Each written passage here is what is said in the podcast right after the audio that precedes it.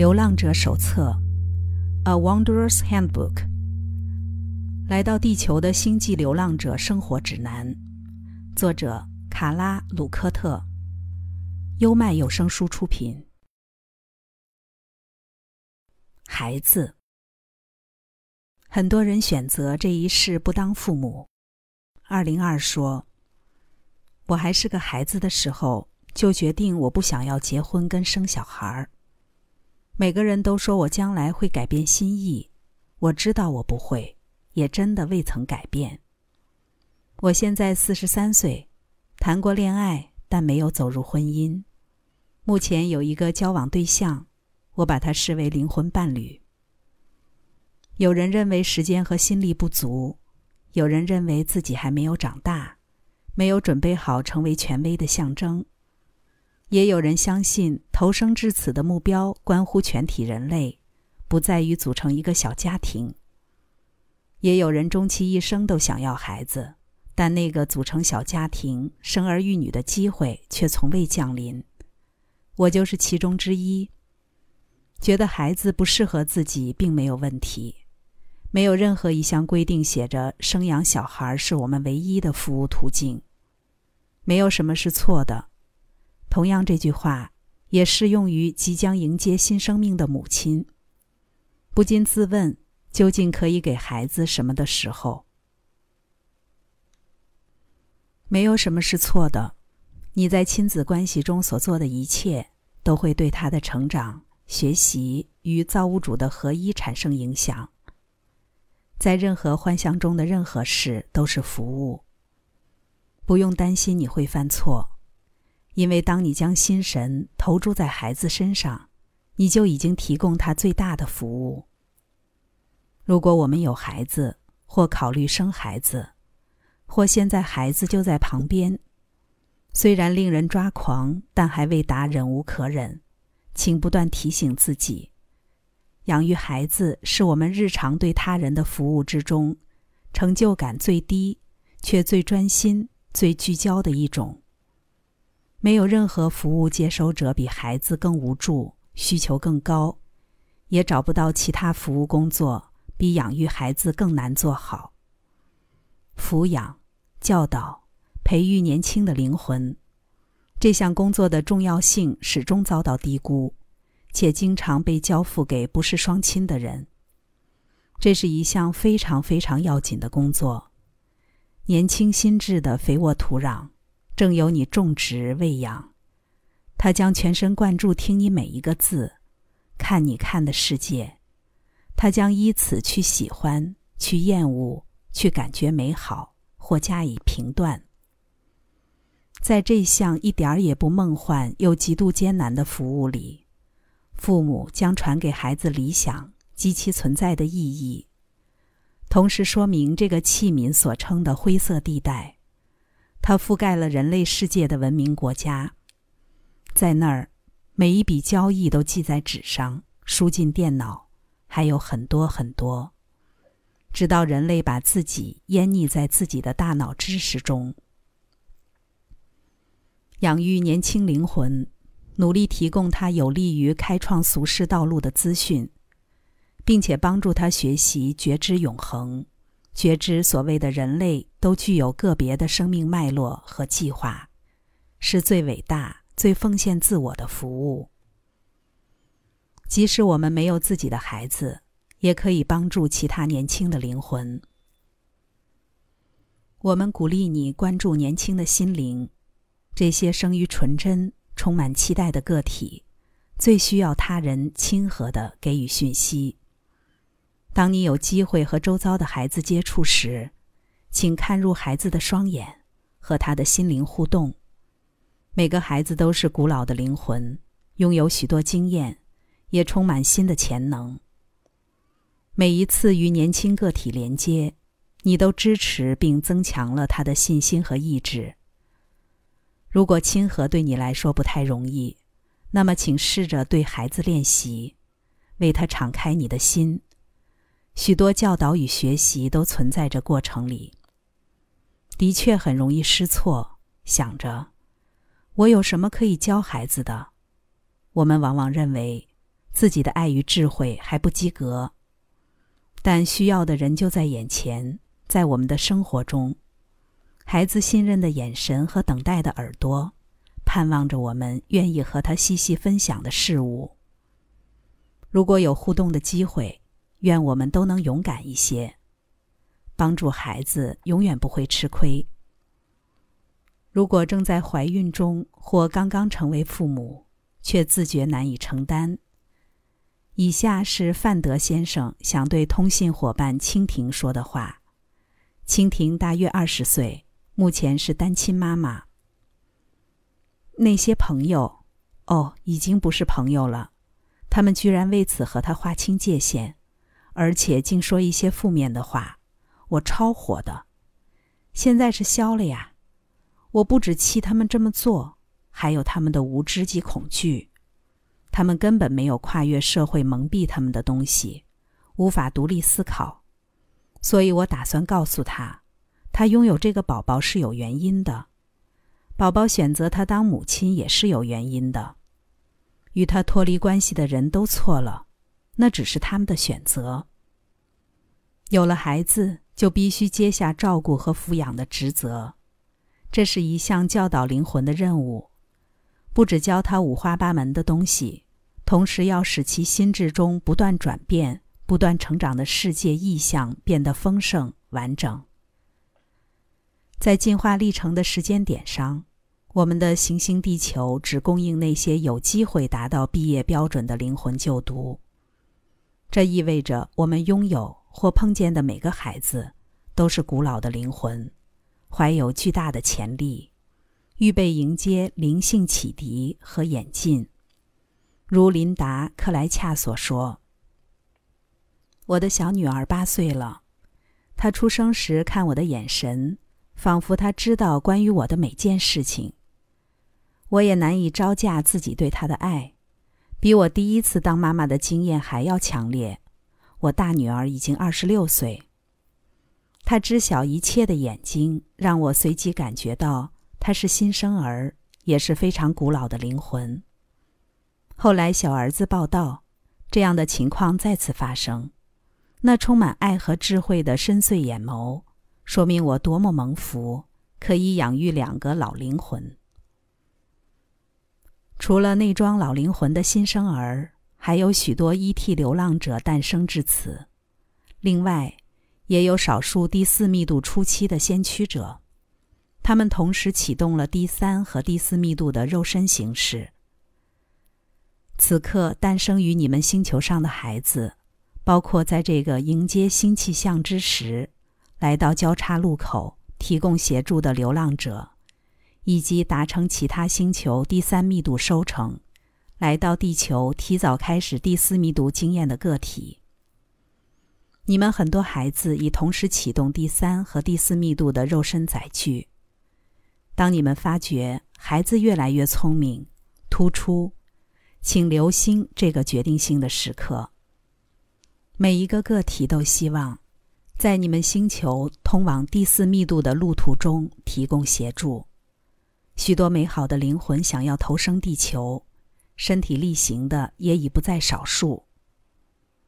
越来越多新生儿是行星地球上第四密度的开拓者，他们的思考脉络异常成熟，有很强的学习与创造能力，且更容易知足喜乐，细数探索而得到的美丽宝藏。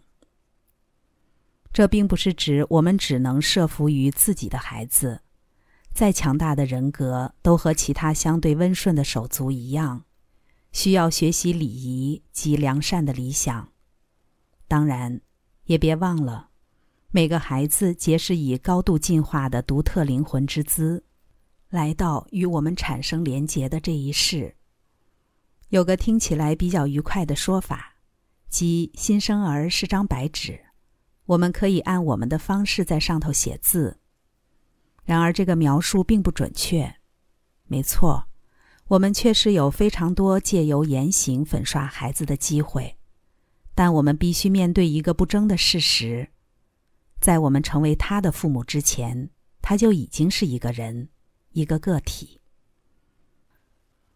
每个个体都带着安排好的人格走向，穿上这辈子的肉身。人格发展的过程多少会影响走向，但个体最容易抽取的潜意识，源头仍来自于投胎前设定好的计划。因此，某些个体特别具有正义感，某些个体热衷帮忙和付出。然而，即使孩子的人格趋向不是如此，且儿童的天性本为自我主义。父母通常也会要求他多爱别人一些，多服务别人一些。小小孩时常被教导要分享玩具，要分享零食，要大家一起同乐。行为训练都离不开“应该”两个字。坐在桌前，双手应该放在腿上，应该对妈妈有礼貌，应该控制脾气，别跟别人打架。环顾教养孩子的每一个面相。社会化的偏好不断重复播送，直至这些谆谆教诲灌进深层心智逻辑，形成反射性的情感与词汇。没有两个孩子是一模一样的，每个孩子进入此生时都已具备妥善规划的人格趋向。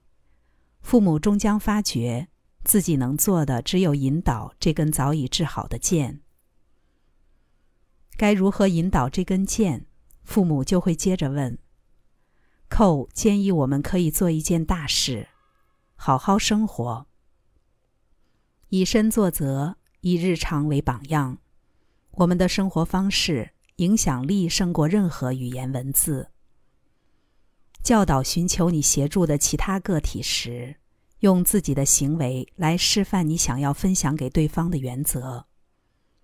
虽然言语和指示也很重要，但若你希望把你在生活中对太医造物者的服务和寻求教导与他，那么让这位年轻个体在生活中观察你的作为，教导的力量将远远超越口说及社会化模板的训练。我们把价值观置于何处，孩子也倾向比照办理。当养育孩子的人栽进你们文化中相对复杂的事物，为购买生存和生活舒适的必需品想方设法，孩子或许也会变得过度在乎物质世界的东西。因为如你所说的收支打平从来都不容易，父母可能借此教导孩子：这世界就是需要金钱，需要权力，需要扩张自己。面对俗世框架，学会这些的确有用，但更好的情况是，父母也充分关注自身，并留意自己对关系中那位年轻的其他自我及孩子有责任，方能创造并维持一个规律、有爱、坚定且真诚的灵性追寻。他不在吵嚷的市场和电视里头。也不在喧嚣忙乱的世界之中。你们所谓的孩子，是俗世经验未深的灵魂。别人给他什么，他就学习什么。用看电视来学习，他们当然更开心。我们并非认为极淫俗物对孩子的成长不利，而是如果孩子没有看见父母耕耘心灵的恳切作为。将更容易受到渲染力高的人事物吸引，接收各种变异后的爱与服务，以极度偏离的方式误解真理。好好生活，换句话说，是做真正的自己。我们鼓励每个人做自己即可。如果你想找到最有效的教导方法，这就是了。从最核心的内在出发。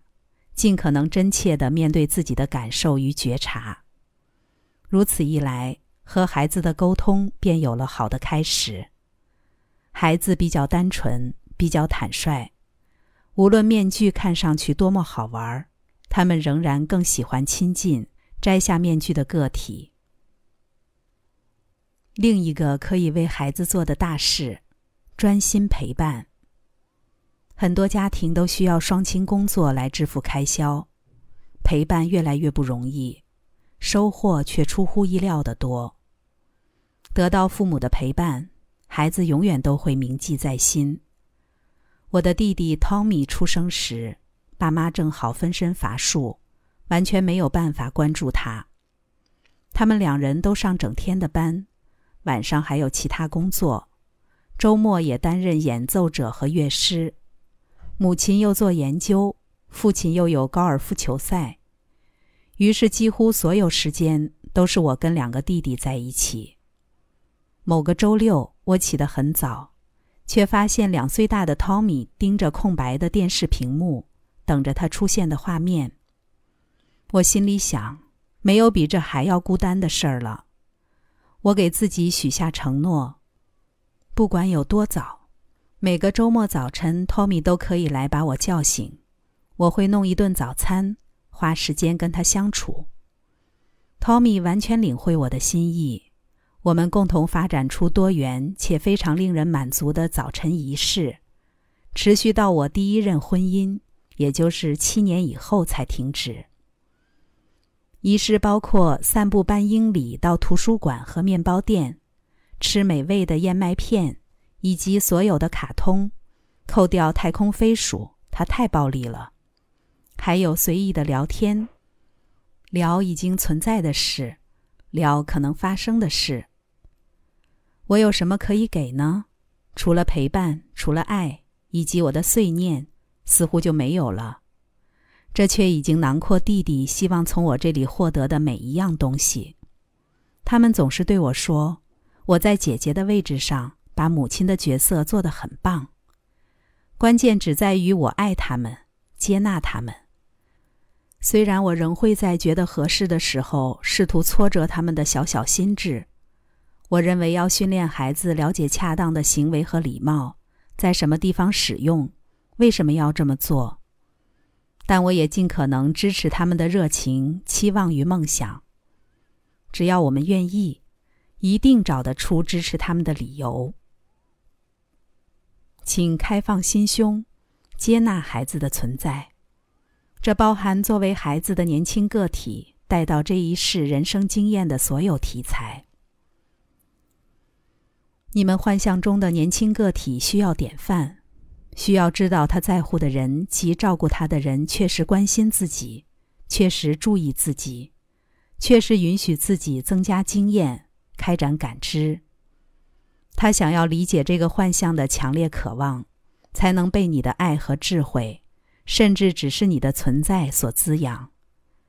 经由恒长的心神交流，你与孩子之间的关系会协助他清楚理解到这是一个幻象。没有显而易见的答案，最好的解法即是往内寻求。你提供了伟大的服务，同时也确知你的孩子已经明白了这个要素。尽管对许多养育子女的人来说，纪律是个头痛的问题，我仍相信，适当的定定规则并据以执行，不失为引导孩子的方法之一。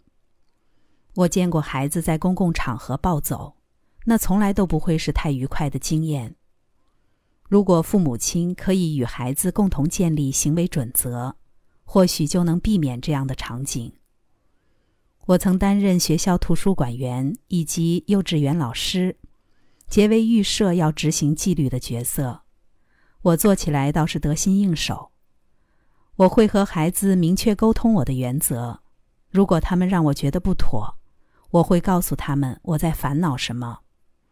学生其实一点都不想要他们亲爱的老师烦恼，我也不需要对他们大喊大叫。如果有孩子闹脾气，我会把整堂课移到另一间教室，让那位尖叫的小孩先自个儿乱踢一通，然后我开始进行有趣的活动。用不了多久，孩子就会雀跃地跑来加入，感觉比哭闹好玩的游戏。所谓合宜的行为，是一项非常简单的理性概念。它基本上预设我们在家不用那么有理，没关系。例如，不完全按照餐桌礼仪，或说话可以减省规矩，但出了家门，在公共场合就必须多加留心。孩子也非常可能挑战适当行为的界限，汤米正是如此，他造反过两次。第一次是在一家餐厅，他把食物拿起来到处丢，我立刻带他起身，付钱之后就离开。我们没把餐点吃完，饿着肚子回家。但我冷静且轻声地向汤米重述，为什么丢食物不是对的。第二次是汤米再大一点的时候，他要我带他去看电影。到了电影院，他想吃爆米花，但我买完电影票，身上的钱已经不够，他开始大声抗议。一样没有电影，也不打算把买票的钱拿回来，我们就直接回家。我的方式看起来简直是铁石心肠的明无情。我不会拉高分贝，也不会提出意见，但只要弟弟的举止超出了我认为有道理的范围，我们就直接回家。虽然我的两个弟弟在所谓叛逆的青春期会耍小聪明，还偷过爸妈的钱，可就我所知，他们对我非常诚实，他们知道我和他们站在同一边。也知道我的底线，明白我可以接受什么，不能忍受什么，而我想这正是他们感到安心的原因。爸妈的放任式教育从来没有这样的效果，他们知道我的爱，知道我会为了他们放下手边的事情，在他们心中真的会发挥不一样的作用。孩子非常公平，看得见谁在为他努力。执行纪律很难，温和的执行更难。然而，建立适当的行为准则且坚守界限，对父母与孩子而言都是值得学习的功课。我们绝对需要使坏。某种程度上来说，个人的家庭生活就是用来随心使坏的空间，公共场合则不适用。此外，我们花在孩子身上的时间越多，建立及维持纪律的可能性就越高，也比较容易在坏习惯开始萌芽时就注意到它。帮助孩子掌握大众行为与礼仪标准是好事一件，尤其在他即将成为大人、踏入社会之际。别人在真正认识我们之前，第一时间往往会先认识到我们的行为、礼节、呈现自己的方式。因此，的确有必要协助孩子设定被社会归为正向和恰当的参数，传授礼节规矩，如何完成一件事情，是外在的表象上的教导。但当我们需要它时，真想说谢天谢地。我永远不会忘记，到学校住宿的第一个晚上，人生地不熟的我，发现所有在场的人都采用欧洲礼仪。把叉子放在左手边，我多么感谢母亲训练我懂得这件事情，知道用哪一把叉子，如何为学长服务，并且帮忙收拾工作。这一切全是我在家学习时觉得非常无聊的东西。Ra 认为，纪律是为协助孩子朝向服务他人前进。由于孩子将从父母身上习得服务他人或服务自我的取向，某些纪律确实适合放进教导与学习工作中。理解了这一点，父母便可稍稍调和，舍不得规范孩子的心情。我在前头提过，我会尽可能支持孩子的选择，这也是平衡纪律的方式之一。无论多么小的个体。都是一位值得尊重的真理追寻者，在任何寻觅的个体一样经历漫长旅途，希望在这一世与你同行，向你学习。因此，我们建议你尝试观察、支持、欣赏他出于自由意志所做的选择，同时用尊重他的方式提供你的指引，而非在毫无说明的情况下给予限制。发问是孩子最擅长的事，我们可以找到很多方法，把我们的理解告诉他。面对你们两性繁殖行为中诞生的个体，你有责任保护他，也应成为他的朋友，找出他能够明了的方式，与他一同扩展认知。或许是连接服务他人的基本概念，学习认识造物者，知晓他和造物者的关系及这份关系对这个家的意义。同时，在他经历幻象生活的各种遭遇时，给出你能给的最佳指引。最佳指引的成分是什么呢？我们大概都有很多想法，有很多存粮可以分享。跟孩子接触的时候，会感觉到这些存粮倾泻而出，迫不及待喂养给他。我们全都有自己的故事，而世界上最入神的听众就是孩子。我们确实需要和他们谈服务、谈分享、谈人与人之间的善意。我们可以读美妙的寓言给孩子听，帮助我们讨论这些主题。然而，假如这些主题不是写在书上，而是表现在我们自己的人生，那将带给孩子更大的注意。我们因此能够真诚的、实际的沟通这些理想，它正展示于我们和孩子共同的生活中。孩子很轻易就能分辨真伪，先做到再说到。我们也可以鼓励他留意好的一面，相信理想，坚持梦想。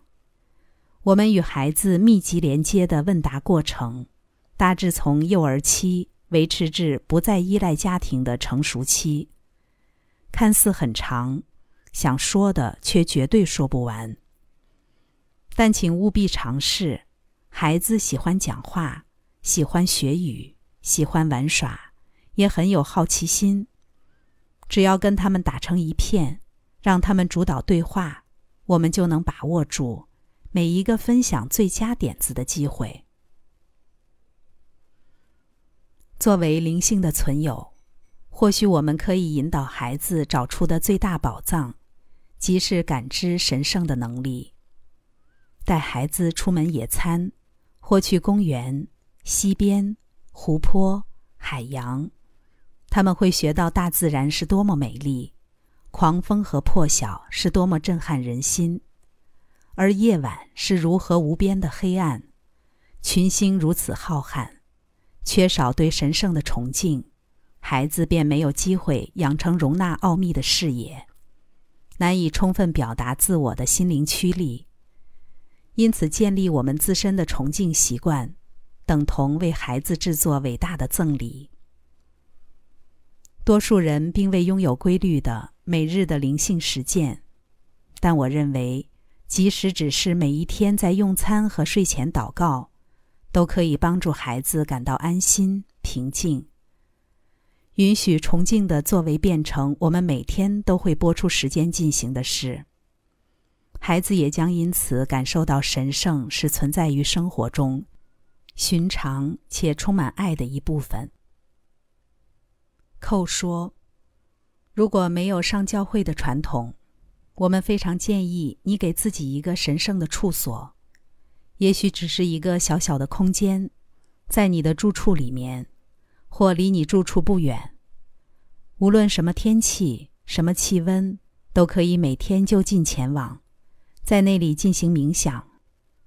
当孩子看见父母认真可盼真理，看见父母身为追寻者的日常纪律，透过行为学习和潜移默化，孩子将在模仿与成长的过程中，逐渐觉知自我内在也有一处渴望天良的地方。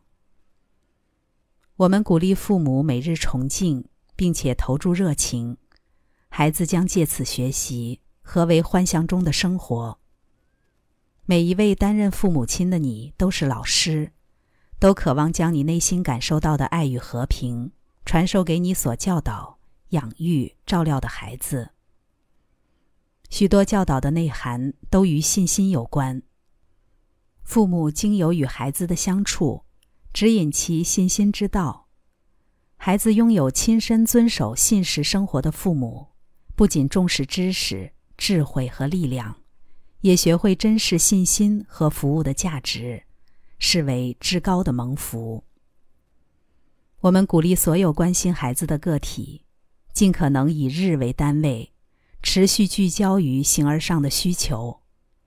你和孩子都意识到的需求，找出虔诚奉献造物者的方法，与孩子共同分享，如同其他日常生活一样，使年轻的个体知悉物质世界外的抽象层面，探寻超越言语的内在对话。